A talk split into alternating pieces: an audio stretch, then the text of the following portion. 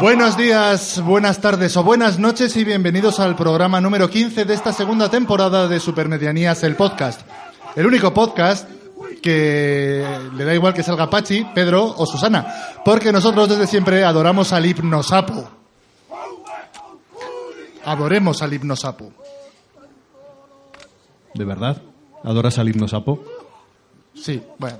Hoy tampoco vamos a grabar un podcast, sino que vamos a ejecutar una melee por aquello de que igual así pillamos cacho y porque en realidad tampoco sabemos mucho más de rugby que eso, el tema de la melee. Pues eh, así es, porque en nuestras eh, apolíneas, eh, porque aunque nuestras apolíneas eh, figuras y nuestras, nuestra inusitada musculatura indiquen lo contrario, lo nuestro no es el deporte. ¿Quién, lo diría? ¿Quién lo Esto es todo natural. Nosotros, sí, es todo natural. Es natural 100%. Natural como el, como el yogur de sabor natural, eso es así. Y hablando de naturalidad, desparpajo y erudición, aquí está Roland Manjón con su disquisición, en la que nos va a hablar de Morgan Freeman, si no me equivoco.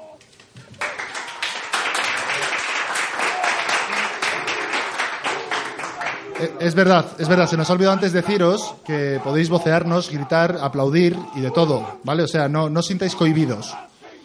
Roldán. Ilústranos. Hola, hola, hola, amigos de las ondas. Pues que como me han dicho que hay que hablar de rugby hoy, pues os voy a dar un poco una pequeña chapa de rugby. Y es que en este país mucha gente se pensará, ¿sabes? Que lo más importante que ocurrió en Sudáfrica como hito deportivo fue un gol que marcó un tal Andrés Iniesta. Pero no se dan cuenta ¿eh? que 15 años antes está una de las historias posiblemente más maravillosas que el deporte nos ha dado. Una historia que por mucho que se cuente, siempre hay que recordarla, y una de esas historias en las que la realidad por fin supera la ficción. Hablamos del Mundial de Rugby de Sudáfrica de 1995. Hay que ponerse en antecedentes, venimos de Sudáfrica, un país con el apartheid, ¿no? la política más atroz posiblemente desde el siglo XX, un país completamente segregado, eh, racismo por todos lados, la raza blanca y la raza negra tenía hospitales por separado, bancos para sentarse por separado, escuelas por separado, guetos por separado, playas por separado, hasta ambulancias por separado. Si había un, un- accidente, tenía que ir una ambulancia de blancos y una de negros. Y la de blancos podía, o sea, podía decir, al negro no le llevo. O sea, es- es- es- era terrible. Conclusión, que por cosas de, demografía, cosas económicas, boicots que tenía Sudáfrica por esta política tan, atroz que decimos, ya en 1994 se abre el derecho a voto a la raza negra, que estaba vetado durante 50 años, y por fin gana un señor que es conocido como Nelson Mandela, no sé si le conocéis. Claro, hablamos de que el poder lo tenía el 12% de la población, que eran los colonos antiguos neerlandeses. Entonces, idiomas separados, lo que digo, era un país completamente dividido. Consigue Nelson Mandela, en una treta política cojonuda, organizar el Mundial de Rugby de 1995. El rugby en Sudáfrica era considerado un deporte únicamente para blancos. Por lo tanto, toda la raza negra le tenía mucha inquina a ese deporte. Era como un símbolo de- del poder que había tenido la raza blanca sobre la raza negra. ¿Qué hace Nelson Mandela? Intenta canalizar todo ese odio, todo ese caldo de cultivo que casi casi iba para la guerra civil, para conseguir canalizarlo en cosas buenas y unir a un país, aparte del deporte, que el deporte, a veces de que saca lo peor de nosotros, tiene cosas buenas, como es esta. Tiene muchas reuniones con los equipos de rugby, con la selección de rugby, consigue que vuelva a participar porque estaba vetada por la organización de rugby, por la Apartheid que hemos hablado, y hace varios actos simbólicos para que sea un poco la selección de todo el pueblo. El himno que cantaba la selección de, de rugby estaba en afrikaans, que era el, el idioma que tenía la raza blanca, por así decirlo, y les obliga a cambiar el himno, lo canta un himno en letra zulú, que es la de todo el pueblo, y poco a poco va consiguiendo que toda Sudáfrica, raza blanca, raza negra, por fin apoye a, poco a poco a Sudáfrica. Empieza el Mundial, empiezan a ganar partidos, los Springboks, que se llaman así, el equipo de Sudáfrica. Poco a poco va ganando, va ganando. En los barrios negros, ya en Soweto, por ahí se, se ve ya el rugby, todos los negros están emocionados con el equipo. Gusta mucho que canten el himno en Zulú, ya se estaba uniendo, ¿no? Y llega ya de la gran final, esto es como una película de, Disney, de hecho, Clint Eastwood hizo la película, un señor que remember Covarrubias, no, no hay que olvidar. Y ya el, día de la final, posiblemente es la, famosa foto de Nelson Mandela, ese día se pone la camiseta de rugby del equipo, que era color verde, que era otro de los símbolos que había, o sea, como la población blanca había sometido a la negra y el color verde era su color. Pues como Nelson Mandela ese día se pone la camiseta número 6, que era el capitán de Sudáfrica, cómo se pone un símbolo verde y cómo delante de un estadio con 72.000 personas va a saludar uno por uno a todos los jugadores y cómo los 72.000 personas, que eran en su gran mayoría blancas, se ponen a gritar, a corear Nelson Mandela, Nelson Mandela, como, o sea, haciendo ver que el país empezaba a estar unido. Es de cine porque, vamos, se supone que Sudáfrica no era para nada la favorita, jugaban contra Nueva Zelanda, que era un equipazo terrible. Estaba Lomu, que debe ser el mejor jugador de la historia para rugby. Parecía que era imposible que ganaran. Pues como todo tiene que tener final feliz. Ganaron el Mundial, ganaron su Mundial y posiblemente pusieron la primera piedra para que Sudáfrica fuera un pueblo unido, para que la democracia triunfara. Vamos, una de esas historias preciosas y por eso Nelson Mandela pues se le tiene tantísimo cariño. Eso venía a contaros hoy. Bueno, bueno, pues, oye, un aplauso, ¿no? Joder. Nos has dejado aquí con, con, con- con- con el culo torcido, como quien dice. Es que son esas historias que hay que conocer, que es que la Es gente, que es, es- o sea, lo que hizo Tú este sabes, señor, tú sabes, sabes cosas, sabes cosas interesantes. Eres muy bueno. Eres muy bueno, sí, sí. Bueno, pues tras esta disquisición tan edificante, vamos eh, con todo fuerte y pa'lante. ¿Qué clase de guion es este, Vladimir? No sé, ¿no lo has escrito tú? No, lo has escrito tú. Pues sigue. Bueno, pues yo soy Caín San, este de aquí es Vladimir con V, habéis oído a Roldán Manjón, y esto que está casi empezando es el podcast 15 de la segunda temporada de Supermedianías, el podcast. Así que, empecemos.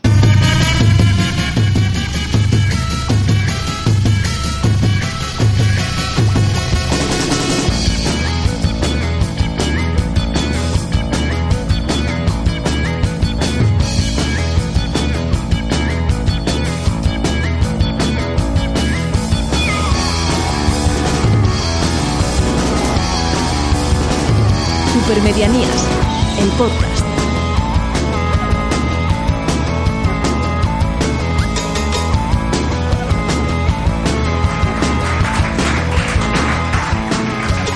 Pues bienvenidos de nuevo al programa decimoquinto, Levanta, eh, de esta segunda temporada. Estos chistes, Vladi, que me metes aquí en el guion, decimoquinto, Levanta, tira de la manta. ¿no? Claro, claro.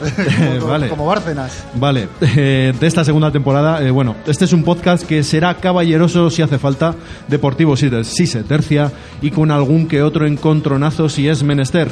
Un podcast mm, para el que no hará falta protecciones, pero que tampoco esquivará el contacto cuerpo a cuerpo. de Matías Prats. Así va a ser, así que si alguien quiere contacto, que se apunte a Tinder o lo que sea. Pero para que no parezca que nos queremos marcar un ensayo por la cara, vamos a dar un puntapié de bote pronto para saludar a la hinchada que hoy abarrota el bar de Blas. Un público elegante.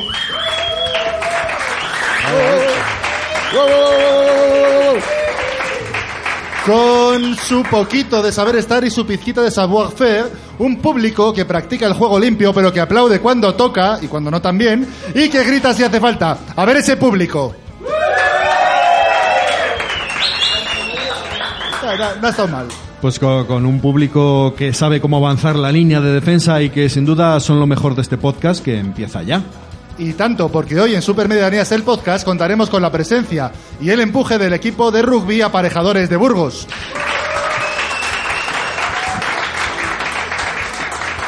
Pero antes, como no, qué, qué subidón, qué subido que está hoy el público, ¿no? Está como ahí, está ahí como casi... Bueno, pero como antes, eh, vamos a tener, como no, como siempre, el concurso baladí. Un concurso baladí especial, en este caso, porque como todos sabéis, entre nuestros miembros, eh, con perdón, tenemos un concursante profesional. Eh, siempre que preparamos el programa dice, Vladi, yo quiero concursar. Y le tenemos que decir, no, Roldan, que ya sabes que tú no puedes concursar porque cuando eras pequeñito te caíste en la marmita de saber y ganar. Y ponerte aquí de concursante sería abusar. Luego nos llora un poco, pero luego pero se le pasa. Eh, le- no le tratamos tan mal. No. Pero bueno, como tenemos un corazón de oro, hoy concursará. Y quizás pierda, porque hoy Merche se batirá el cobre y la posibilidad de ganar a la flamante botella de vino que como siempre nos donan Bea y Alex de Bar de Blas eh, en, esta, en este concurso que va a enfrentarse con Rondal Manjón. Un aplauso para ambos dos concursantes. ¡Ay, qué ilusión! ¡Ay, qué ilusión, por favor! ¡Ay, ay, ay! Estoy más nervioso, ¿eh? Estoy más nervioso Bueno, vamos. dice la primera comunión. No, te digo pero más. yo creo que nos tiene que decir Merche cómo está, si está claro, nerviosa. Relaja, no. relaja y has hablado mucho. Déjala a Merche. que- ¡Ay, qué emoción! Bueno, yo también estoy un poco nerviosa, ¿eh? Y que coste que, bueno, espero ganar a Roland. Bien, nosotros también, porque es que si no, luego a ver quién la aguanta. O sea, ya te digo. Roland, Si no le aguantamos de normal, imagínate con una botella de vino. pues imagínate. Va a durar Pues, bien poco. Va a durar esa botella bien poco. ¿Cómo Sin- la gané?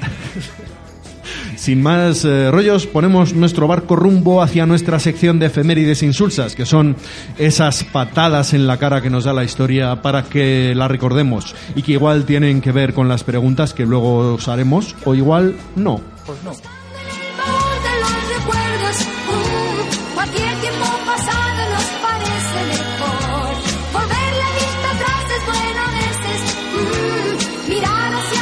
Esto es. Pues sí, jóvenes, porque en un 20 de mayo han pasado mazo de cosas, pero nosotros que somos como somos queremos recordar estas.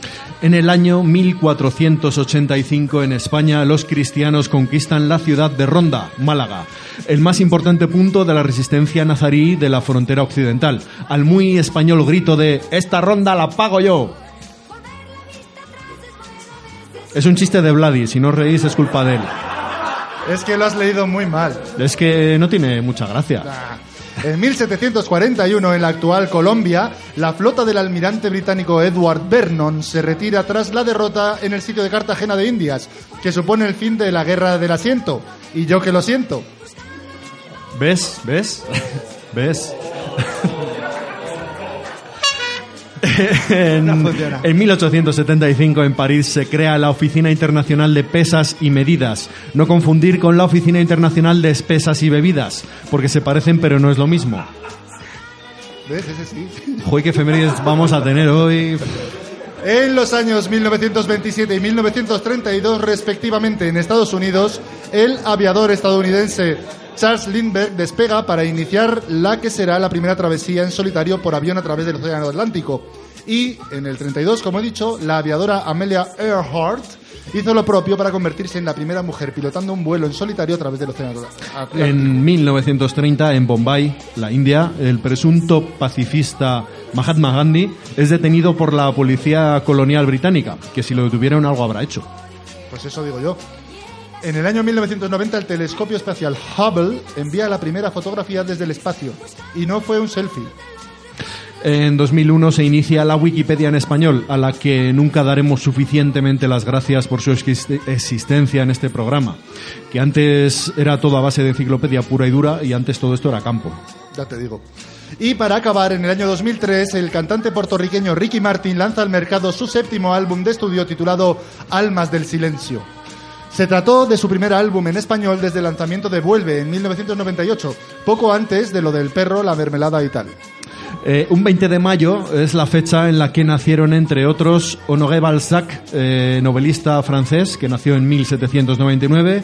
Eh, nació en el año 1908 James Stewart, que es un actor estadounidense. En 1959 nació Bronson Pinchot, también actor, en este caso televisivo y también estadounidense. Y en 1981 nació Iker Casillas, futbolista español y marido de Sara Carbonero. Por su parte, tal día como hoy fallecieron varios personajes históricos. En 1506, Cristóbal Colón, navegante italiano más conocido como el descubridor de América, se subió a un árbol. En 2012, Robin Gibb, cantante británico, conocido sobre todo por ser el que no tenía barba de los Gees. Y en 2016 falleció el epítome de la masculinidad española, el exatleta, reportero y aventurero Miguel de la Cuadra Salcedo, fundador de la Ruta Quetzal. Y vaya bigotazo.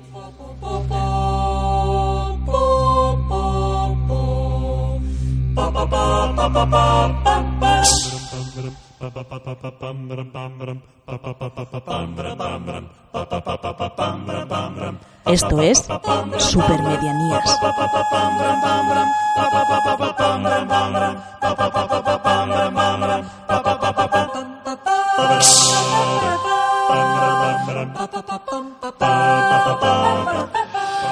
Pues esta sintonía nos indica que comenzamos ya el concurso baladí. Voy a intentar explicar de alguna manera, eh, no sé si inteligible o no, el cómo funciona nuestro concurso. Tú, Roldán, ya sabes cómo es, ¿no?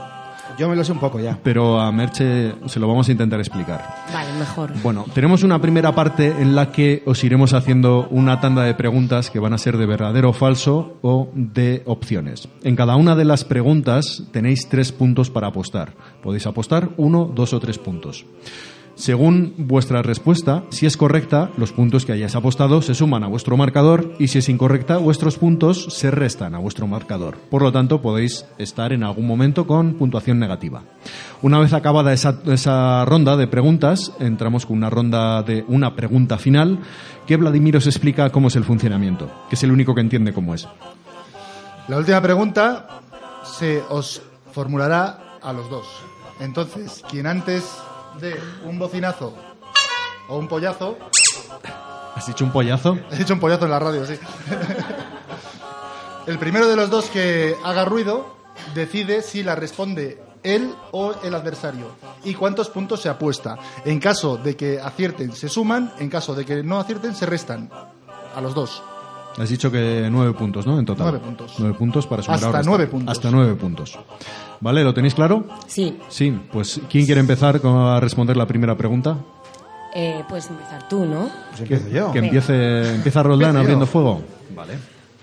Pues vamos con la primera pregunta. eh, pero bueno, antes, antes de ello, eh, Sí. eh, Vladimir tiene algo que deciros. Vamos a ver, como este es el último concurso de esta temporada, hoy no voy a hacer leña de vosotros, concursantes.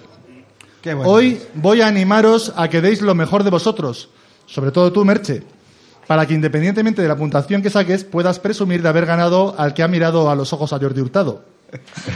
Que eso ya es. Tibor 1342. Y vamos a recordar, antes de nada, nuestra clasificación. Es esta clasificación, vamos a recordar los tres primeros puestos y los tres últimos puestos.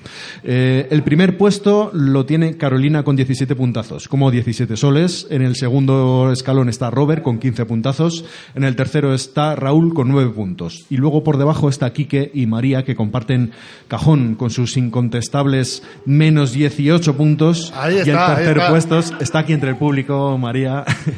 y el tercer puesto por debajo lo ocupa Juanpa, con sus memorables menos 17 puntos. Que Juanpa lleva con nosotros desde el, Desde el inicio, programa. desde el inicio de la segunda temporada, siendo el, el- el campeón del mal de supermedianías.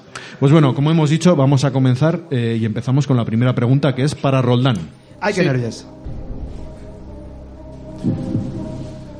Cristóbal Colón estaba en busca de un nuevo pasaje a Asia y esto fue lo que encontró, o al menos eso pensó. A pesar de la información recabada que indicaba el descubrimiento de nuevas tierras, el explorador continuaba creyendo que Japón, China y la corte del Gran Khan se encontraban muy próximos a las tierras que había descubierto.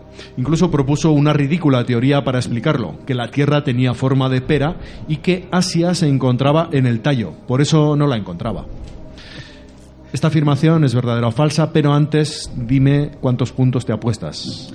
Yo, tres, hombre, ven a jugar. ¿No? Vale, pues tres. ¿y cuál es tu respuesta?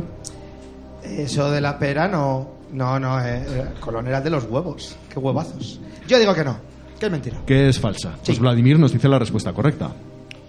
Pues, Roldán Manjón, ex concursante de Saber y Ganar, ha fallado una pregunta. Porque esto, esto es verdadero. Pese ¿La a que... estaba en el tallo? Venga.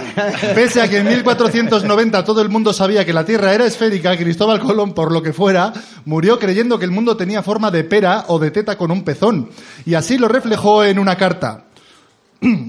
Más ahora que he visto tanta deformidad que, puesto a pensar en ello, hallo que el mundo no es redondo en la forma que han descrito, sino que tiene forma de una pera que fuese muy redonda, salvo allí donde tiene el pezón o punto más alto.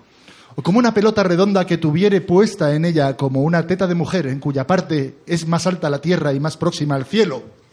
Eso lo escribió Colón, que estaba, estaba ahí ya. La cuestión es hablar de tetas, ¿no? Vamos a por la siguiente pregunta para Merche. Miguel de la Cuadra Salcedo, eh, que nació en 1932 y murió en 2016, fue periodista y fundador del programa de estudios y aventuras Aventura 92, posteriormente bautizado como La Ruta Quetzal, en el que participaba activamente y con gran ilusión cada año. Fue un destacado deportista en su juventud y casi siempre compitió sin equipo como independiente. Durante su carrera deportiva consiguió un total de nueve campeonatos de España, seis en disco, dos en peso y uno en lanzamiento de martillo, además de varias plusmarcas nacionales en lanzamiento de martillo y disco. También participó en los Juegos Olímpicos de Roma en 1960 representando a España. Toda esta afirmación sobre Miguel de la Cuadra Salcedo es verdadera o falsa, pero antes dime cuántos puntos de los tres te apuestas. Vale, no voy a empezar muy fuerte, entonces me voy a apostar dos puntos. Dos puntos. ¿Igual es tu respuesta? Eh, yo creo que es verdadera. La respuesta nos la dice Vladimir. Pues en esta ocasión, todo esto que ha leído Caín es verdadero también. Batió la plusmarca mundial de jabalina con una técnica adaptada por Félix Erauskin, la de lanzamiento de barra vasca. Esto básicamente es que cogía, cogía con una mano la jabalina, se daba tres vueltas y la lanzaba. ¿Qué pasa? Que los de la, la asociación esta de... De, jabalineros de- del de- mundo. De la Federación de Atletismo dijo que eso, que no podía ser. Que no podía estar un señor dando vueltas con la jabalina en la mano para tirarla después. Y bueno, cambiaron los estatutos y tal, pero... mm, Es lo que pasó. Bien. Todo es Eh, verdadero. Vamos a por la siguiente pregunta Sí. para Roldán.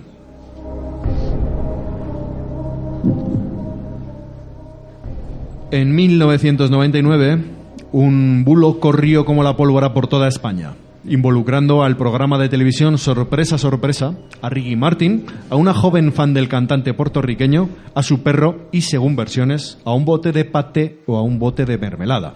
El revuelo fue tal que el programa se vio obligado a desmentir el hecho la semana siguiente, pero la pregunta es, ¿quién presentaba Sorpresa Sorpresa en esa temporada?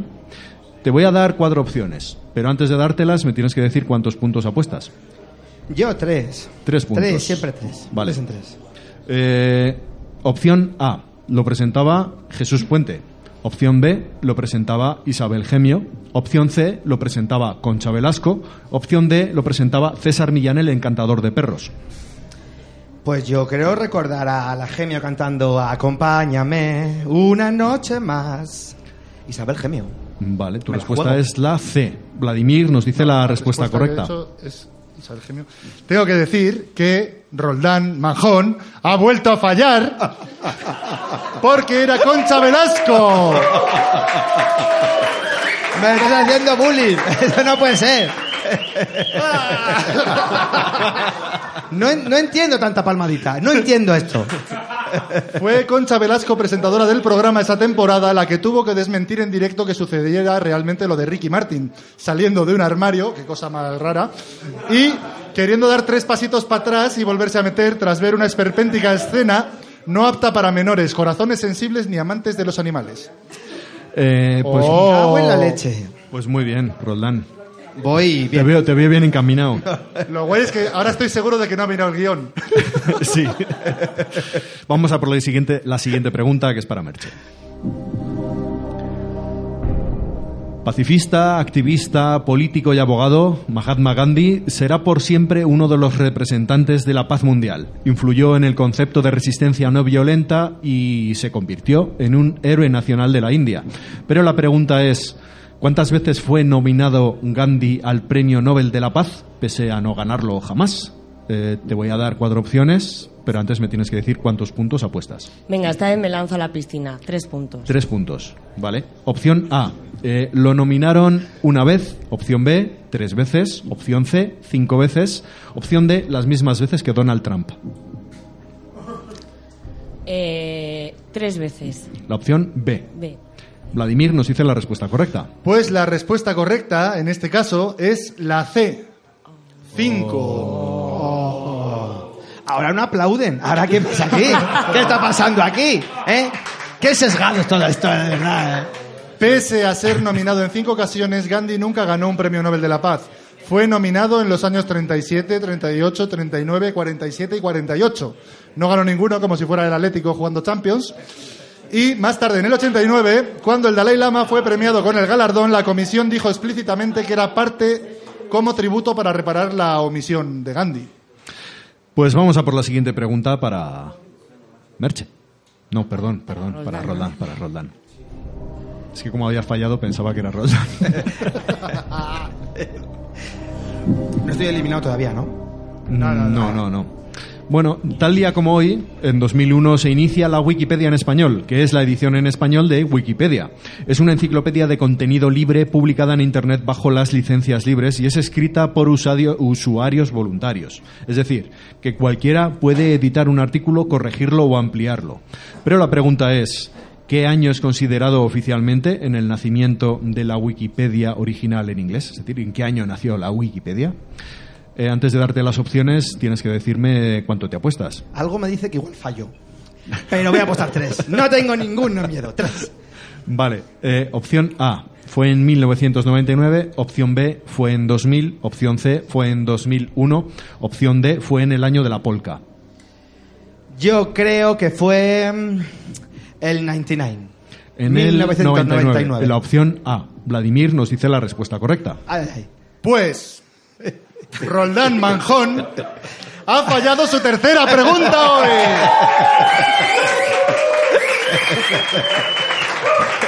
No entiendo esta. No entiendo. Realmente fue en el año 2001, porque la Wikipedia fue iniciada en enero de 2001. ¿Vale? Y la, la- la española fue en mayo de 2001. Entonces, Hace aguas. Vladimir lo está gozando hoy el concurso como no os imagináis. tras ¿eh? una votación realizada entre, la española es tras una votación realizada entre septiembre y noviembre de 2003 por parte de los usuarios de esta se decidió seguir con el mismo término que era Wikipedia, porque en la votación se barajaron los siguientes nombres para la Wikipedia española, por orden de popularidad: Librepedia, Wikipedia con H y con Q, Wikipedia sin H y con Q, Wikipedia con diéresis y con Q, Wikipedia con V y con Q, Wikipedia con ñ, Velozpedia, Limonpedia, Wikipedia, que esa me parece muy bien, y Velocipedia. Pero dijeron que, vamos, que no les gustaba ninguno, normal. Vamos a por la siguiente pregunta para Merche. En 1958, tres de los hermanos Gibb formaron un grupo musical llamado The Bee Gees, que años después se haría mundialmente famoso por su aportación de seis temas a la banda sonora original de Saturday Night Fever, protagonizada por John Travolta. Pero la pregunta es, ¿cuál de los hermanos Gibb nunca formó parte de los Bee Gees? Esta es de opciones, entonces me tienes que decir cuántos puntos apuestas y te doy las opciones. Vale, pues como hemos venido a jugar, vuelvo a apostar tres puntos. ¿Vale? Además, Pues porque no te estaba poniendo ninguna resistencia. Lo regalo. Eh, opción A eh, se llamaba Andy Gibb. Opción B se llamaba Barry Gibb. Opción C se llamaba Maurice Gibb. Opción D se llamaba Robin Gibb. La C. La C, Maurice Gibb. Vladimir nos dice la respuesta correcta. Pues la respuesta correcta en este caso es la A. ¿Qué pasa? Que, que no entiendo yo esto. Que no entiendo yo esto. Andy Gibb, el menor de los hermanos Gibb, fue un ídolo juvenil en los años 70 con su carrera musical en solitario. Sin embargo, no pudo disfrutar mucho de este estatus, puesto que murió en 1988 víctima de una miocarditis a los 30 años de edad, después de una infructuosa lucha contra su adicción a la cocaína. Cosas que pasan. Cosas. Pues antes de la pregunta final, que ya hemos llegado a ella, vamos a hacer un recuento. Tenemos aquí hoy a Vero haciendo el recuento. Eh, ¿Nos dices cómo van nuestros concursantes, por favor? Sí, hoy lo voy a hacer con mucho gusto. Olivero. Hola. ya. Pues Roldán está con menos nueve puntos. Pero ¿cómo puede, ¿cómo puede ser eso? Y ¿Se Merche- puede, decir, ¿Se puede decir hijo de puta por la No, radio? no. ¿Cuánto hijo de puta suelto de esto? Ay. Y Merche lleva menos cuatro, así que va ganando. Va ganando con menos cuatro Ole, bien. Tenemos nivelazo hoy de concursantes. Sí, ¿eh? sí. Estamos a tope. Ya, ya veo. Estamos bajo cero. Pues vamos a por la última pregunta, os la voy a leer. Ay, cuando se entere Jordi Hurtado. Coged vuestros adminículos eh, sonoros y la voy a leer y cuando yo diga eh, un, dos, tres podéis dar a vuestro correspondiente bocina o pollo para ver quién es el que decide de los dos eh, que va a contestar la pregunta. Sí, por favor, estad todos atentos porque Sí, nosotros a veces no sabemos cuál de los dos ha sonado antes. Y yo con los Entonces, cascos no oigo aquí muy bien tampoco. En los cascos, yo que soy mayor. Bueno, somos los dos mayores ya, ¿eh? Ojo. Tú más que yo, Ojo. pero bueno. ¿Eh? Eh, siguiente pregunta, la última, vamos a ella. El actor estadounidense Bronson Pinchot es famoso por protagonizar la mítica sitcom de los 80 y 90 en la que encarnaba a Valky Baratokomus. habitante de la ficticia isla griega de Mifos. ¿Es Mifos o es Mipos, Mipos? Mipos. Es Mipos. Y que Es se, Mipos. Se presentaba en casa de su pariente lejano, Larry Appleton, en Chicago para descubrir el American Way of Life. Pero la pregunta es, ¿cuál es el título de la famosa serie de los 90 que fue un spin-off de Primos Lejanos? Eh, no he dicho un, dos, tres ni nada. Tengo que decir Perdón, tres. Cuando perdón. diga tres, podéis dar a vuestros eh, cacharros en uno, tres. No sé. Pollo. Dice, el público dice que pollo. El o sea público que- dice pollo. Entonces, Merche, decides qué hacer. Eh, ¿La respondes tú o La se la entregas a Roldán? Se la entrego a Roldán. Bien porque es mi día. ¿Y cuántos puntos eh, se juega? Eh, venga, tres. Ya que Se puede jugar hasta nueve. Ah, que en esta está nueve. Sí. Pues. eh, Vamos a ver, Tú vamos echa, a ver. tú echa ver. puntos, ah, y echa puntos. Yo tengo, tengo que decir una cosa. ¿Qué? Si él acierta, te quita los puntos a Ay, ti. vale, es verdad, es verdad. Sí, eso también. o sea, ya, tampoco- pero bueno. Vamos eh. a decir, ah, venga, nueve, vamos a tres. No, no, no, no nos vamos a calentar entonces. ¿eh? Vale, nueve. Si la voy a fallar, Entonces mujer, vamos a nueve. dejarlo en tres. Tres. Tres, tres. En tres. No me tira a la piscina esta vez. No, la gente parece que no está. Aquí el público no está muy. Dicen que Ahí, nueve. que nueve no, eh. Nueve. Bueno, venga, nueve, te digo nueve, que venga. No ha acertado ninguna, o sea. Oye, pero esto puede cambiar, ¿eh? ¿Quién sabe? Con un 9 me quedaría menos 18. Algo realmente asombroso. Y te Venga, quedarías nueve. ahí con la triada el de tercero los. en llegar a esto, tampoco. Sí, de tampoco, tampoco eres muy innovador en esto. Pues bueno, te voy a leer las tres opciones, Roldán. Eh, opción A. Las cuatro. Perdón, las cuatro. Eh, opción A, la que Lo serie. dices como si la última no fuera, o sea, es que. Bueno, ahora sí. Eh, opción A, eh, Primos Lejanos era, eh, perdón, el spin-off de Primos Lejanos era A, Webster, protagonizada por la familia Papadopoulos. Opción B, Cosas de Casa, protagonizada por la familia Winslow. Opción C, El Príncipe de Bel Air, protagonizada por la familia Banks. O la opción D, Hostal Royal Manzanares, protagonizada por la familia y una más. ¿Pero qué me estáis contando? ¿Cuál es tu, cuál es tu respuesta? ¿Pero qué mierda es esta? Yo me la juego a Webster, que me hace mucha gracia. A Webster, a la opción A. O sea que la opción que dices es la A, ¿vale? Vladimir nos dice la Ay, Dios respuesta mío, correcta. Ay, Dios mío. Pues. Roldán Manjón Ya me voy. ha fallado otra vez.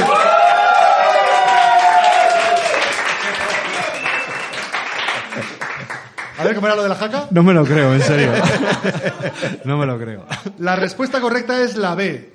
Harriet Winslow, esposa en la ficción de Carl Winslow, era la ascensorista del edificio del diario Chicago Chronicle, en el que acabaron trabajando tanto Balak y Baratokomus como su primo Larry. Y ninguno conocía a Steve Urkel aún. Me cago en la leche.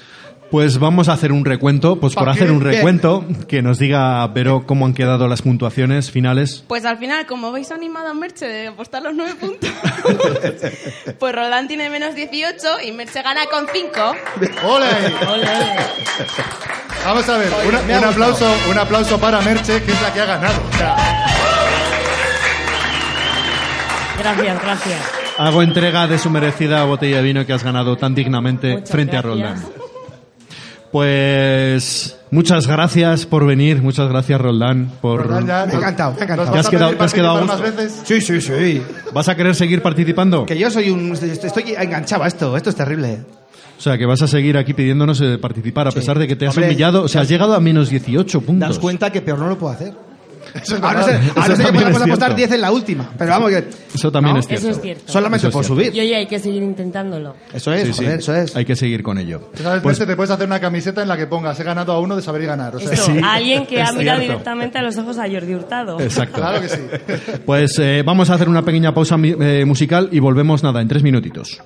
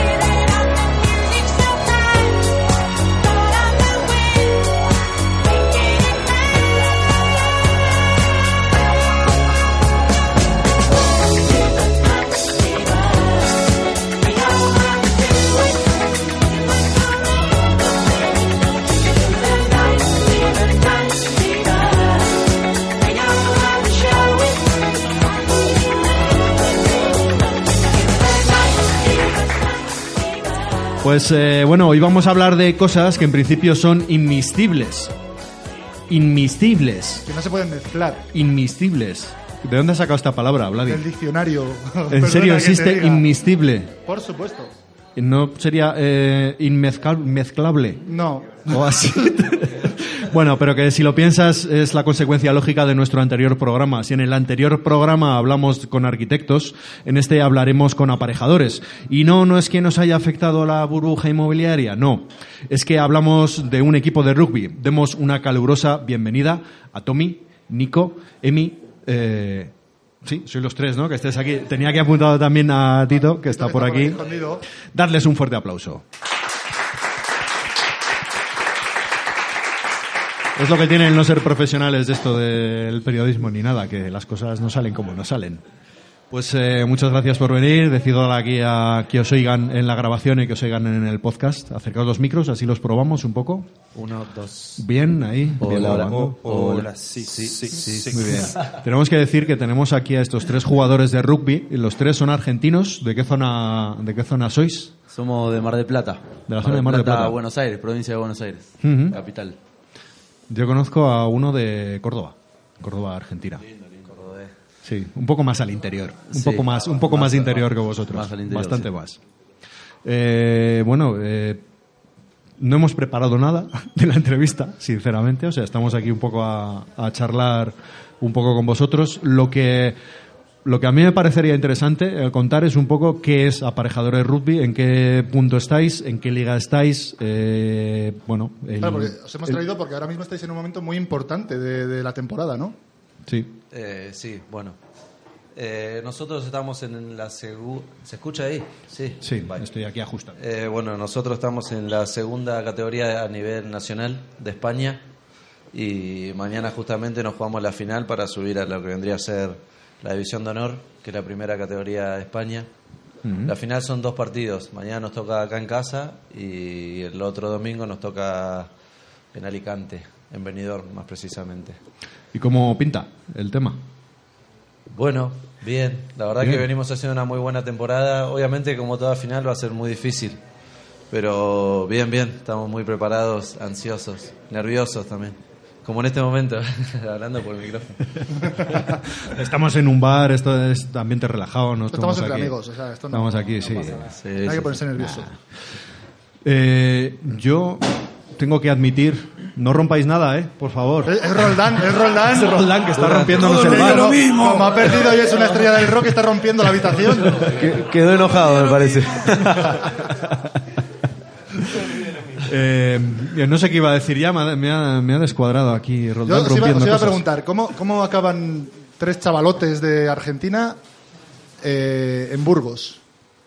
Bueno, yo llegué en septiembre del año pasado. Eh, nuestro entrenador, que ahora está de head coach en Burgos, acá en Aparejadores, era del mismo club donde jugaba yo allá en Argentina. Así que, bueno, le vino, le dio la oportunidad a David, que es nuestro director deportivo, de venir a entrenar acá. Y nada, me dio la posibilidad también David de, de venir acá a jugar. Así que no la dudé y me vine. Y, me vine a probar. Y cuando, cuando os dijeron Burgos, ¿qué dijisteis? ¿Qué, qué- qué es, qué es Burgos? ¿Dónde está Burgos? ¿Qué, ¿Qué tiene que hacer uno en Burgos? Bueno, a mí lo primero que me dijeron de Burgos es traete chaqueta. porque- Pero bueno, igual bastante bastante bien el invierno acá. ¿eh? Yo pensé que iba a ser peor. Me la pintaron de otra Yo forma. creo que esto es, es un poco la leyenda negra que tenemos que dice que los pingüinos vienen aquí con, con chaqueta. O sea, no, pero tampoco es para tanto, ¿no? No, no, no. La verdad que no fue tan duro el invierno. Bueno, más o menos, más o menos. Bueno. tampoco- Realmente no fue mal. A mí en mi caso, bueno, también soy de Mar del Plata, eh, jugamos de compañero con Nico en el mismo club, Porredón de Mar del Plata, y Marcelo para la segunda vuelta del torneo me, me dio la oportunidad de venir, así que no la pensé, también me vine a jugar, pero bueno, vine en la parte más cruda creo del frío de Burgos y a los 20 días caí internado, eh, me agarró una infección respiratoria, así que bueno, me perdí un, un Qué partido, bien- así que... Qué bienvenida Sí. a Burgos, estupenda. Áspera. Sí, sí. Pero bien, contentos y bueno, más Tú que nada sabes, estamos- sabes eso, lo acaban de decir, que, que uno de los eslóganes de la ciudad es Burgos no te dejará frío. ¿Qué opinas de eso? Era el eslogan de los 80, eso. Aquí. Ahora es sonríe, es Burgos. 80, 90, bueno, vale. Pesados aquí, no sé. Eh, yo tengo eh, una...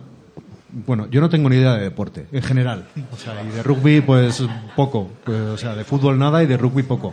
Entonces, yo, yo realmente, a lo que me interesaba cuando, cuando nos, eh, nos dijo Vero el, el traeros aquí, porque ha sido ella la que ha movido todo ella, esto, sí, sí. el, el poder tener aquí a, a- a los jugadores del, del rugby a parejos, eh, es un poco el conocer realmente en qué consiste el rugby, por qué mola más el rugby que el fútbol, por ejemplo, y qué, qué tópicos hay, porque al final, bueno, yo os puedo hablar de los tópicos o de los que veo, lo que veo desde fuera, ¿no? Al final ves que es algo, que es un, un deporte que en teoría es para, para tipos grandes, como muy masculino, aunque bueno, viéndote a ti, este, en este caso, no veo, veo que no hace falta ser tan grande. Me refiero.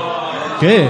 Lo tiraste abajo. Es que, es que has dicho lo de masculino. Pobrecito, mi hijo y ha quedado chiquito, mal. O sea, eso ha mal. nada. Tiene que haber un inteligente en el equipo también. Yo. No, mira, Sí. yo lo que, lo que creo que el deporte tiene de interesante es eso, que puede jugar tanto gente grandote y tosca como él quizás, y gente como yo que peso 70 kilos y no soy ni rápido ni nada. Es un deporte que puede jugar tanto el gordito, el alto, el flaco, el chiquito, y eso es lo que lo hace interesante. Quizás otros deportes, si vos sos gordito o si sos muy chiquito, no podés jugar. En cambio, el- rugby, al ser un deporte de equipo y tantas funciones diferentes... eh, yo de todas formas también te bueno. digo que tú eres pequeño, pero a mí no me des un tortazo porque no me encuentras. o sea, no- bueno, bueno. No, no, no lleguemos a eso. Eh, no sé, a mí lo que creo que nos diferencia del fútbol, perdón si hay un futbolero acá, es que, por ejemplo, a mí antes de, empezar, de enseñarme a jugar, me enseñaron a respetar ciertos valores que tiene el deporte. Entonces, nosotros decimos que es un, un deporte de bestias jugados por caballeros. Porque De es un deporte bestias jugado nos- por nos caballeros. golpeamos mucho Sí. y si se quiere puede haber muchos golpes y mucha mala hostia, como dicen acá, pero a la vez tiene tantos valores que a vos te enseñan que en el campo te matás contra el contrario, que es una guerra, pero que después termina el partido y te vas a comer, a tomar una cerveza con el del otro equipo y eso quieras o no está muy bueno. Creo que es lo que nos diferencia no del fútbol, sino de casi todos los deportes. Que siempre después del partido lo primero que hacemos es ir con el otro equipo. El equipo local sirve al equipo visitante la comida, la bebida, Ah, Después de cada partido os vais a comer juntos. Siempre, Siempre, siempre. En ligas profesionales y en ligas amateur, en todo el mundo que se juega rugby, donde hay un partido de rugby, está la comida. O sea que siempre se juega antes de comer, antes de la hora de almorzar o a la hora de... o- no sé, digo, aquí Es sé que el, jugáis es por las mañanas, ¿no? el Pero famoso tercer tiempo. Ajá. El tercer tiempo se llama. Sí.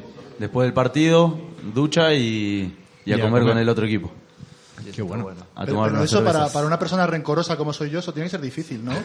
Sí, para mí también, pero bueno, pero, pero vas aprendiendo, vas aprendiendo. De chiquito te van enseñando, está bueno.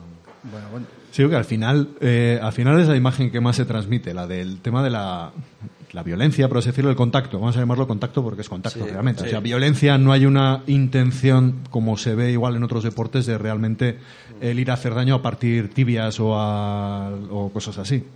Eh, ¿Cómo se lleva, o sea, cómo... Al final, hombre, supongo que habrá, habrá algunos momentos en los que el contacto, o que te meten una hostia bien dada, sin querer, y te sienta como... Y queriendo también. ¿eh? Y queriendo, bueno, y queriendo.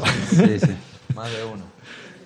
No sé. eh, Es duro, es duro. Eh, no, no te voy a decir que, que es... mm, Por que- eso, si tienes pero mucho son- nervio ahí, eh, al final tiene que ser. son, son golpes duros y, y si cuando jugás en primera en primera división eh, quieras o no te tenés que entrenar con gimnasio tenés que ir al gimnasio porque los golpes son más fuertes así que tenés que estar un poco entrenado para no sentir tanto O sea, que al final el entrenamiento es mucho más el endurecer, el, el casi el, Claro, el claro. acostumbrarte al estar chocando todo el rato. Claro. Al estar todo el rato, que al final es lo, es lo que es el rugby, ¿no? es un poco más el, el estar eh, chocando en contacto, el enfrentándote uno con otro eh, de cuerpo a cuerpo. sí sí sí Que, no sé, al final, eh, yo una de las cosas que quiero que me expliques es el cómo funciona una melee.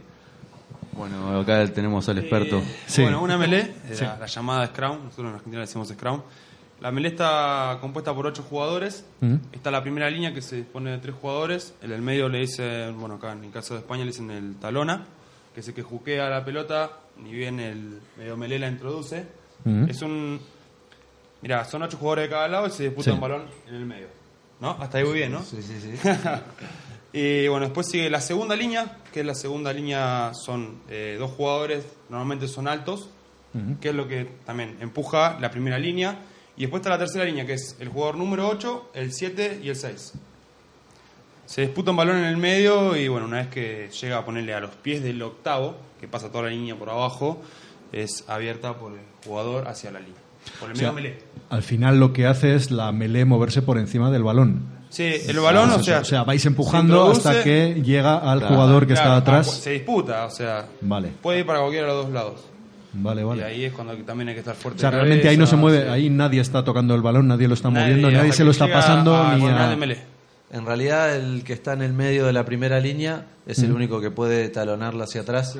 Pero ¿qué pasa? Al ser ocho personas haciendo fuerza constantemente, donde uno levanta el pie, por lo general vas para atrás. Se derrumba. Claro. Entonces, está bueno, es bastante interesante. Entonces los tres que están en el, por así decirlo, en el frente, ¿no? Aquel es uno. De ataque. Está por ahí, Tito es uno. Tito, sí, sí. Tito es uno. Sí. Sí. sí. se le ve que tiene hombros ahí de esta... Sí, Por lo sí, general claro, vienen con eso- mucho hombro y sin cuello, por lo general. Sin Pero- cuello. Sí, claro. Imagínate que entran así, pero está bien. ¿Y qué tal, qué tal se vive una melee, pues no sé, cuando igual cuando es un poco decisivo, eh, me refiero, cuando estáis ahí jugando, que os estáis jugando el partido en sí? Eh, hay más, o sea, echáis más energía, echáis, hacéis, sois más tácticos, ¿cómo, cómo lo gestionáis? ¿O no lo pensáis? ¿Estáis, estáis tan No, metidos sí, sí, que tenés que pensar porque Por eso digo, depende de la parte que estés posicionado en la cancha, si estás en 5 yardas de ellos, es cuando más fuerte de cabeza tenés que estar y frío y cuando más tenés que empujar, por más que la pelota sea la eche el medio melé contrario o el nuestro. Pero es, sí, es una disputa muy psicológica también a la vez. Claro, Yo ahí- creo que si me empuja el otro equipo y pierdo el balón, eh, nada, ya es como que me voy de, de partido. No, no totalmente de partido, sino pero psicológicamente. Ah, Yo quería haceros una pregunta desde, desde que nos dijeron que veníais. eh, claro, sobre todo nos dijeron, vienen tres chicos argentinos que hablan mucho y tal, eso ya es un tópico, Sí. creo, creo.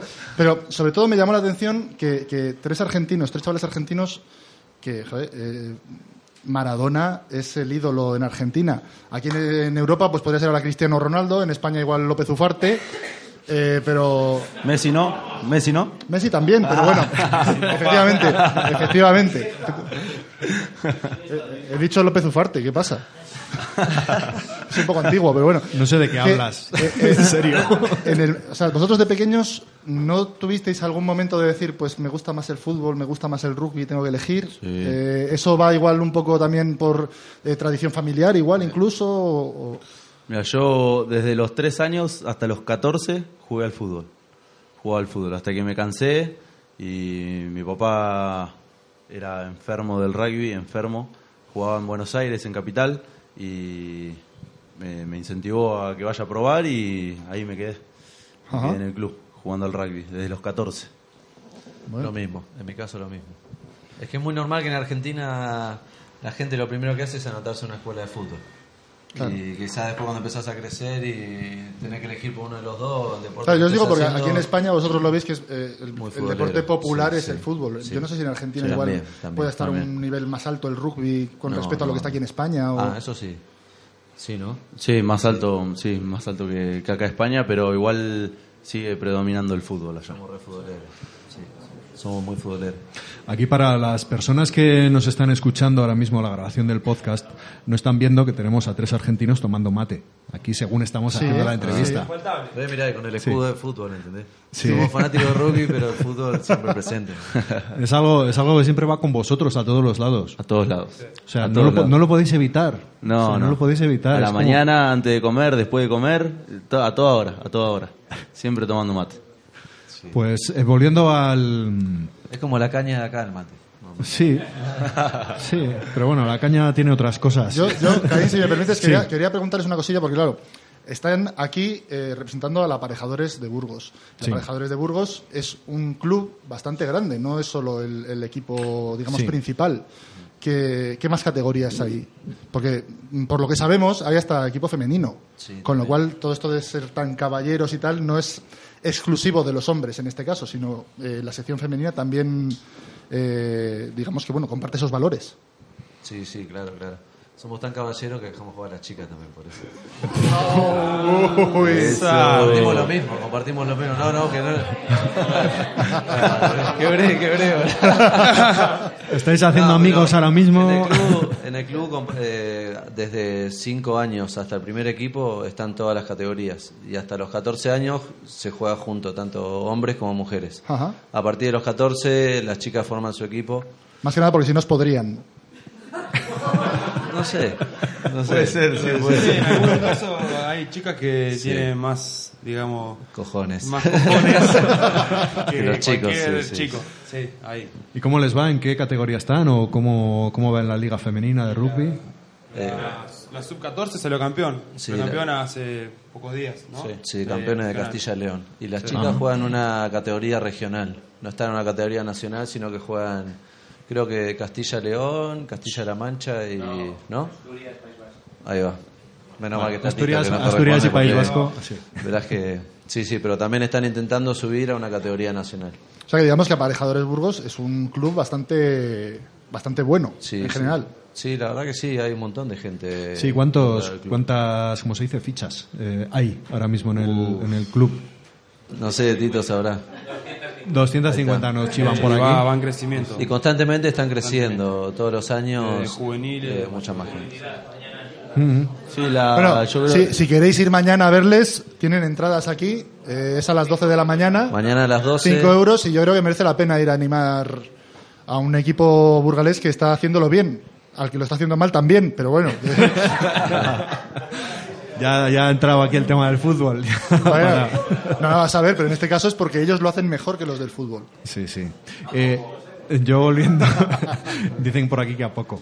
Eh, volviendo al tema del rugby y el cómo funciona, el cómo se juega. Eh, a la hora, te digo, porque si mañana voy a verlo para enterarme un poco del cómo. Sí, sí, también. Eh, el tema de sé que no se puede pasar hacia adelante o siempre hay que pasar hacia atrás o cómo es ese tema. Y luego aparte, el cuándo se utiliza mano, cuándo se utiliza pie, cuándo o no, o no sé cómo. Esto, esto Sí. en realidad es todo táctica. Para usar el pie tenés que saber dónde estás posicionado en la cancha. Los pases son para atrás, como vos decías. Ajá. Eh, el único momento que puedes eh, pasarla para adelante es con el pie. Mm. Y el que corre a buscar la pelota tiene que estar detrás tuyo, detrás del que pateó. Y bueno, nada, eso. Pasar para atrás y correr para adelante, nada más. O sea, pas- No es ir falta- corriendo, no ir corriendo, ir falta- corriendo y ir echando para atrás para que la vaya cogiendo el compañero, ¿no? Claro, en teoría. Así es. Vale, hasta llegar a la Hasta portería. llegar a la línea y en la portería, en la línea de ensayo, ¿cómo se ensaya? Eh, por- Tiran- tirándose, tirando. apoyando. O sea, tirándote tú mientras tengas el balón Mientras tenga el balón y apoyes la, la y pelota. tirando, o sea, nunca puedes tirar hacia adelante, tampoco con el pie. No. No. Si se cae es Avan eh, y tienen que ir a la melee. Y perdés la posesión. Perdés la Perdés posesión. Ajá. El, el fútbol americano es el hermano pequeño del rugby, el rugby es el padre del fútbol americano, es el, el hijo que no quiso tener nunca. ¿Qué es? ¿Qué es el fútbol americano? Creo que es el hijo que no quiero tener nunca. Sí, sí. Sí. Y son Coincido, dos coincido. deportes distintos totalmente. Es El balón se pasa para adelante, para el costado, con una sola mano. Y acá en este caso con las dos manos, por ahí a veces una. Bueno, digamos que sería como una especie de evolución rara sí. del rugby, ¿no? Además, el fútbol americano, el contacto es sin pelota, sin balón. Yo, si él no tiene balón, en el rugby no lo puedo golpear porque si no sería golpe. Golpe castigo. Y normalmente cuando es golpe te sacan tarjeta amarilla o tarjeta roja, depende de la. O sea, que el fútbol americano tú puedes ir ahí dando hostias a la gente. Sí, sí. O sea, en eso se basa. Es más, es más duro que, que lo nuestro. Mucho no, pero bueno, van con toda la protección que van, claro, Claro, normal. por, sí. por algo, por algo. Si vas allá a eso, No, va- sí que va es- sin- si, va, si llega ahí sin protección ahí te, te revientan. Ya, Te ya. rompen todo. No, pero es una cosa también que me llama la atención eso como completamente eh, que no tengo ni idea de todo esto, el que en el rugby protección, o sea, lleváis protección normal de como mucho lleva una rodillera o lo que sea, pero porque igual está ahí. Sí, para los dientes. Sí, sí. Protector Y para bucal, los dientes, lo principal. Nada más. Y luego en las orejas sí que me han comentado que eh, que en las melés eh, hay gente que se muerde que les muerden las orejas al compañero o algo así o, o así, no sé. Alguien me contaba de hace tiempo que jugaba rugby. No sé que si en las tanto, melés- un caníbal. Sí, sí, que por putear, al contrario, cuando estaba ahí le mordía las orejas, a- cuando estaba en la melee, los tres que estaban delante, que le mordía, le mordía las orejas. Que hace tiempo era Y- bastante más eh, agresivo el Sí. deporte. Ahora esto está un poco más regulado. Hace tiempo sí que iba, iba todo un poco a las hostias y así. Claro, es que Ahora este me contaba que que, llevaba, se ponía una más- bandana para taparse las orejas precisamente para eso, para que no le mordiesen las orejas en las melés. Sí, me he enterado de O esto. sea, que eso, eso ha mejorado. Bien, me alegro. Sí, me un poco más leal ahora. Bien. Bueno, eh, de cara a mañana, ¿qué, ¿qué tal estáis? ¿Cómo lo veis?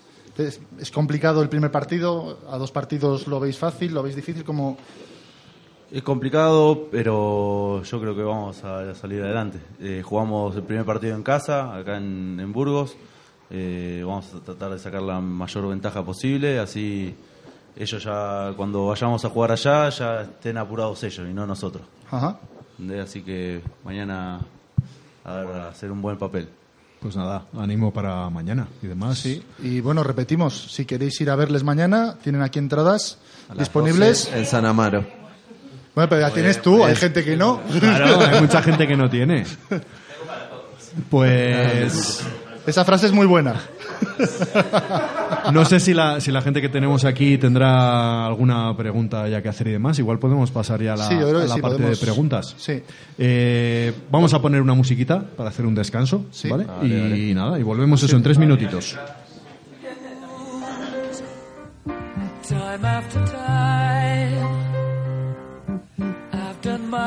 Sentence, but committed no crime and bad mistakes.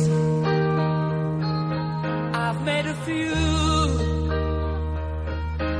I've had my share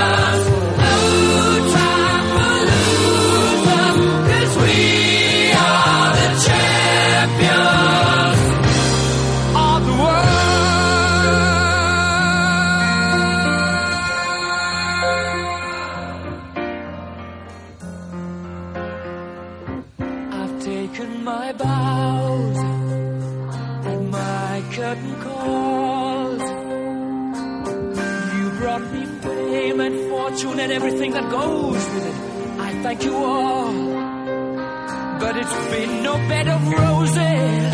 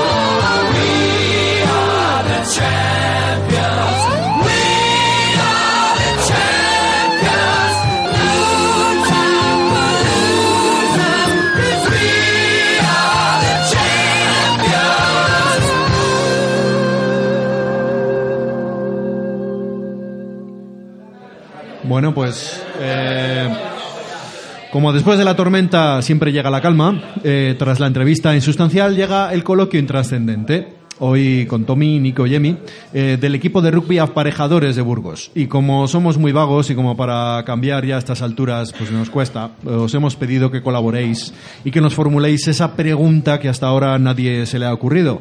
O si se le ha ocurrido, pues no se ha atrevido. Y como siempre, sobre las mesas de Bar de Blas hay papeles reciclados y, lapiceros tomados prestados de un IKEA que podéis usar. Eh, las preguntas pueden ser tanto para ellos como para nosotros como para quienes queráis. Y bueno, pues a ver qué, qué sale, por lo menos que sean fáciles. Vladimir, ¿tienes ya algunas recopiladas? Sí, lo que pasa es que tengo aquí un, po- un poco de lío con los papeles, pero bueno, Un sí. poco de lío, bueno, pues nada. Es que, es que no, no tenía que haberles enroscado. bueno, aquí la primera va la primera a la frente.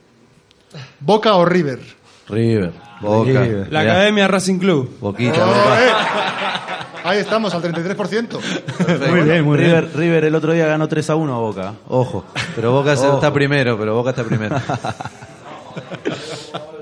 Me mola, los tenemos mejores. como una pequeña representación de Argentina, así solo en tres personas. O sea,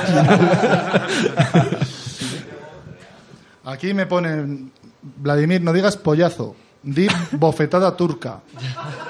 bofetada turca. No Hay lo había gente- oído en mi vida. Hay gente que ha vivido en la cárcel, no digo más. Preguntan, ¿por qué tanto argentino en el equipo? Tanto, bueno, sois cinco, ¿cuánto es, ¿cuánta gente es? ¿Cuánto es mucho Bueno, argentino? cinco con el entrenador, Claro. habéis dicho. ¿Cuántos, ¿Cuántos sois en la primera plantilla? ¿Cuánta gente? Eh, Como 30 y largos, casi 40 más o menos. tampoco son tantos, a ver si... Bueno, Eh, Somos los mejores. ¿Y algunos, algunos estáis estudiando aparejadores? No, no. acá no, no estudiamos ninguno. Vale, aquí ahora me preguntan a mí, no sé exactamente por qué, Vladimir con V o Vladimir Pedroche. O sea, Vladimir Pedro- no se me Pedroche. ve nada. No, todavía no. Uy. Y no estoy casado, no estoy casado con ningún cocinero con cresta, o sea que no, bueno. Va a ser por eso, sí. Caín estaba para ti, o sea que esto vamos repartiendo. Vale. Se te ve a leguas que lo- el último deporte que has hecho fue vestirte como Juan Tamariz. Dejad de meteros con mi chaleco y mi estupenda camisa roja. Soy el mago del podcast, ya se lo dije a ver un día. Vale, o sea, aquí ahora siguen a por nosotros. Venga, dale, dale. Si tan alérgicos sois al deporte, ¿cómo lo hacíais para aprobar educación física en vuestros años escolares? ¿Acaso copiabais en los exámenes? Yo no tenía examen, yo solo era pruebas físicas y suspendía. Pero luego me decir- aprobaban. Yo no tenía examen teórico, yo solo era lo que yo valía por mí mismo y era poco. Yo a mí me han suspendido en muchas cosas, pero en gimnasia también. Porque le pegué un balonazo a una chica jugando al voleibol en la cara. Y luego a otra. Y luego a otra. No, pero vamos, tengo que deciros que éramos cuatro chicos contra 26 chicas. O sea, eh, ellas venían a por nosotros. Eso es así. Fue autodefensa. Sí.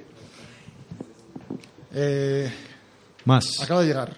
Acaba de llegar. Última hora. Nico, aprende a tirar patadas. No, no. La bardena a mi señora. ¿Qué? pobrecita. ¿Quién dijo ¿Eso qué? eso? ¿Eso qué es? Mira. ¿Qué es? Explícalo. Explícalo. ¿Qué, qué es eso? ¿Que aprendas a tirar patadas? ¿Por No, se equivocaron, se equivocaron porque... No, bueno, yo te lo explico, yo te lo explico. Sí. Porque acá es uno de los más importantes del equipo, el señor no lo quiere decir. Él es el encargado de patear la pelota entre la H, entre los palos. Ajá. Con lo cual la mitad de los puntos del equipo por lo general los hace él. Y es muy buen pateador, no sé quién lo habrá preguntado, pero hemos ganado muchos partidos gracias a cada compañero. De hecho, en la zona, en la fase, nosotros estamos en la zona A, ¿no? Él Zona salió mejor goleador. Va, goleador. El goleador. Sí, sí. Bueno, bueno, pues vamos a seguir. Eh, Vladi, en la presentación cuando has dicho gracias por descargarnos, ¿era un eufemismo? Descargarnos de esta carga. Pues obviamente lo era, porque no me habéis descargado ninguno. O sea, no sé quién hablamos, pero es descargad el programa en iVoox, Y en, en iTunes, iTunes. y donde sea. Vale, los, los golpes duelen tanto como suenan o más. Bueno, Ponen caras de circunstancia. duelen, duelen, pero son, son bancables. Se Oye, bancan, se bancan. ¿acabáis con moratones eh, en cada partido o solo en algunos? En todos. En todos. En todos. Y en los el lunes entrenamientos. no servimos para nada más que estar en casa tranquilos. Porque el lunes terminás hecho mierda. Y en los, Caín. en los entrenamientos también. ¿Llegáis a acabar con moratones o no? No tanto, no, en entrenamiento no, no practicamos tanto defensa, pero Pero a veces sí. a veces sí. Vale, vale. Y luego vais a comer juntos igualmente, ¿no? A pesar No, de no, los... En el entrenamiento no, en el entrenamiento ya luego Entrenamiento pegáis. no, entrenamiento no. Caín, ¿eres capaz de explicarnos qué es una melee ahora que ya te lo han explicado a ti?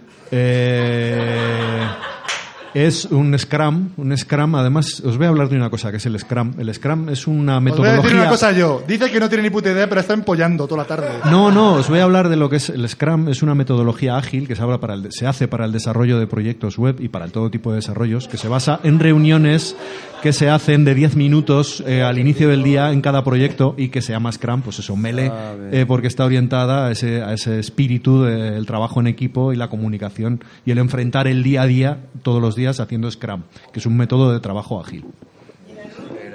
Y, de- y siguiente pregunta, siguiente pregunta. La siguiente pregunta. ¿Cuántas entradas han comprado para mañana Vladi y Caín?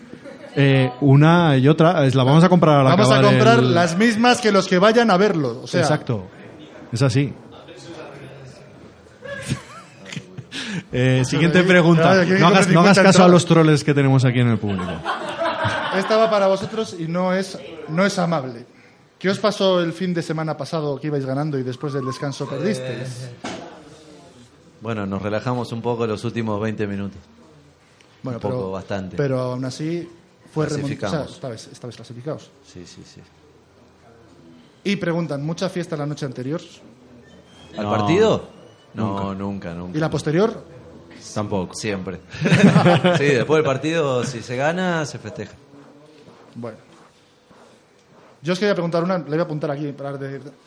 Cuando vinisteis aquí a Burgos, ¿fue alguien a cogeros a la estación? Sí. A cogernos no. a mí no, a mí no. A ellos capaz. A mí no me cogió nadie. La estación no, no es fueron- un lugar no fueron nada romántico. Nos fueron a levantar, a levantar, nos Fueron a, bus- levantaron. a buscar. Sí, A levantar. A buscar, a buscar. a buscar. ¿Cuá- ¿Cuántas veces desde que estáis aquí os han dicho coger y habéis pensado... "Coño, esta palabra no"? Muchísimas. Sí, y es el día de hoy que sigue pasando, eh, te digo. Bueno, bueno, pues no tengáis miedo que nosotros nos vamos a coger. Os vamos, os vamos a acoger cuando vengáis otra vez, eh, después de que tengáis un- una final exitosa, por supuesto, que es lo que deseamos. Y bueno, pues eh, os emplazamos para que vengáis otra vez eh, ya siendo top.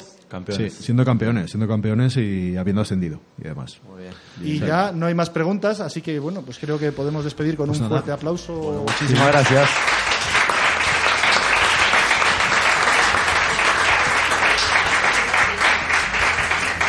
Pues podemos decir que justo hasta aquí ha llegado el programa 15 de la temporada 2 de Supermedianías el podcast. Ojalá lo hayáis disfrutado tanto como nosotros, de verdad, de la buena, porque eso querría decir que nos ibais a recomendar, a descargar y a escuchar tanto en iVoox como en iTunes, porque somos gratis total de traca y de la repanocha tocha.